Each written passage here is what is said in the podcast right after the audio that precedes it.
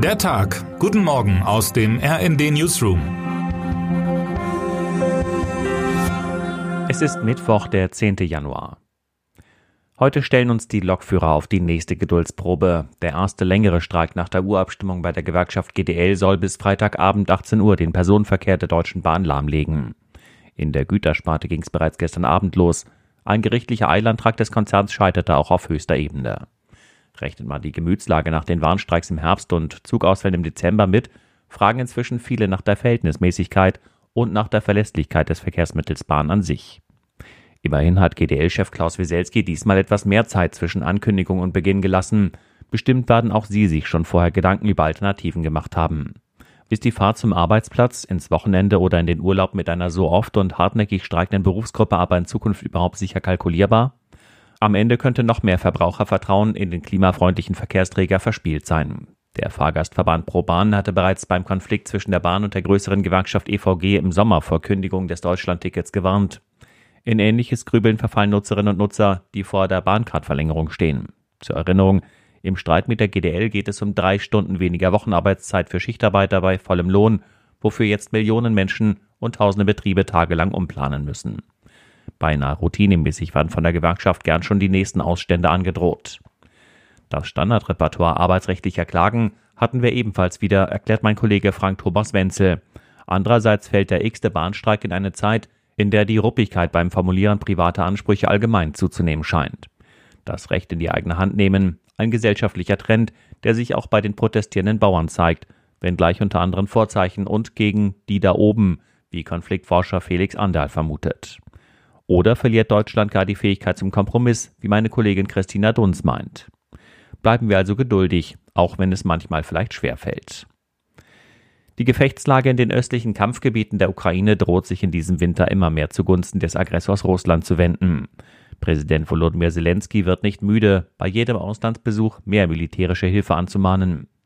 Derweil überzieht die russische Armee das Land mit den heftigsten Luftschlägen seit langem. Die Zahl der Getöteten nimmt stetig zu. Der ukrainische Staatschef gibt sich unerschrocken. Der Terrorstaat wird definitiv unsere Antwort spüren, schimpft er in Richtung Moskau. Derlei Aussagen mit Substanz zu unterlegen, wird für die Führung in Kiew aber zusehends schwierig. Es fehlt weiter an ausreichend Waffen und Munitionslieferungen von den Verbündeten. Das Hochfahren der eigenen Rüstungsindustrie dürfte langfristig kaum ausreichen. Heute wollen sich die Botschafter im NATO-Ukraine-Rat treffen. Die humanitäre Situation ist bald zwei Jahre nach Beginn des russischen Angriffskriegs in manchen Regionen verheerend. Dauerbombardements und Drohnenattacken treffen nicht nur die noch vergleichsweise gut geschützten Städte. Auch bei einer Sitzung des UN-Sicherheitsrats soll dies heute thematisiert werden. Russland kann als Vetomacht und ständiges Mitglied des wichtigsten UN-Gremiums allerdings alles blockieren, was dem Kreml nicht in den Kram passt. Kanzler Olaf Scholz ruft die EU-Staaten zu einer entschlosseneren Unterstützung der Ukraine auf. Die bisher von der Mehrzahl der EU-Mitgliedstaaten geplanten Waffenlieferungen sind zu gering, sagte er gestern. Nun ist es nicht so, dass die Ampelregierung, zumal in finanzieller Hinsicht, dem Land nicht schon umfangreich geholfen hätte. Aber zwischen politischer Rhetorik und praktischer Umsetzung klaffe noch eine ziemliche Lücke, meint der Politologe Gerhard Mangott. Umfang und Tempo offenbarten eine Chronik des Zauderns, analysiert mein Kollege Harald Stutte. Die von Kiew fast flehentlich erbetene Taurus-Marschflugkörper seien da nur ein Beispiel. Die Fußball-EM in Deutschland im Sommer wirft ihre Schatten voraus. Doch ab heute gibt erstmal eine andere große Mannschaftssportart den Ton an. Das Handballnationalteam startet am Abend in Düsseldorf in die Vorrunde der Europameisterschaft. Nach der Begeisterung, die die Basketballer 2023 mit ihrem WM-Sieg ausgelöst haben, drückt jetzt ganz Handball Deutschland die Daumen. Unsere Experten Sebastian Harfst und Jens Kürbis haben sich der Frage angenommen, ob der Handball das Potenzial für einen ähnlichen Hype hat und ob er womöglich gar diejenigen Sympathiepunkte holen könnte, die dem Fußball gerade verloren gehen. Solche Erwartungen scheinen in der Tat berechtigt zu sein. 53.000 Fans wollen allein das Eröffnungsspiel sehen, das in dem Stadion über die Bühne geht, in dem sonst Fortuna Düsseldorf in der zweiten Fußball-Bundesliga aufläuft. Auch Bundespräsident Frank-Walter Steinmeier will sich das Match anschauen.